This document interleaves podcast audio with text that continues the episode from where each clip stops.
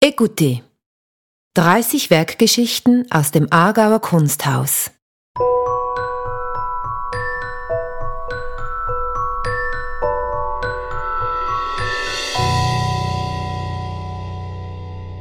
Wie Sie vielleicht wissen, ist das Aargauer Kunsthaus bekannt für seine herausragende Sammlung an Schweizer Kunst. Rund 20.000 Werke vom 18. Jahrhundert bis in die Gegenwart befinden sich mittlerweile in unseren Depots. Regelmäßig haben sie in verschiedenen Ausstellungen ihren Auftritt.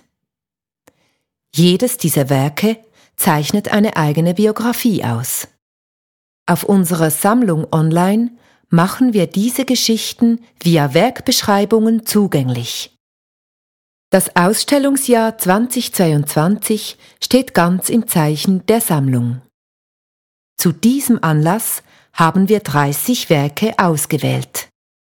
Über den Podcast werden wir diese nun auch akustisch erfahrbar machen.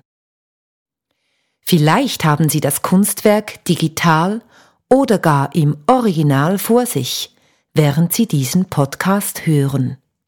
Oder aber sie schließen einfach die Augen und malen sich ihr eigenes Bild aus.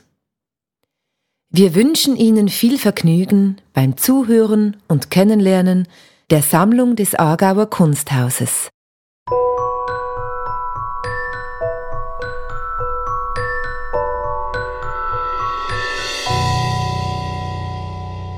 Kaspar Wolf Eingang zur westlichen Beatushöhle mit dem Efeubaum 1776 Ein wichtiger Schwerpunkt der Sammlung des Aargauer Kunsthauses bildet die umfangreiche Werkgruppe von Caspar Wolf.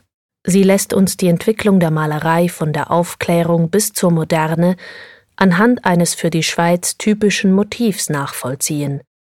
Die Darstellung des Bergs erschließt sich im Aargauer Kunsthaus ausgehend von Caspar Wolf über die heroischen Landschaften Alexandre Calams und François Dides bis zu Ferdinand Hodler.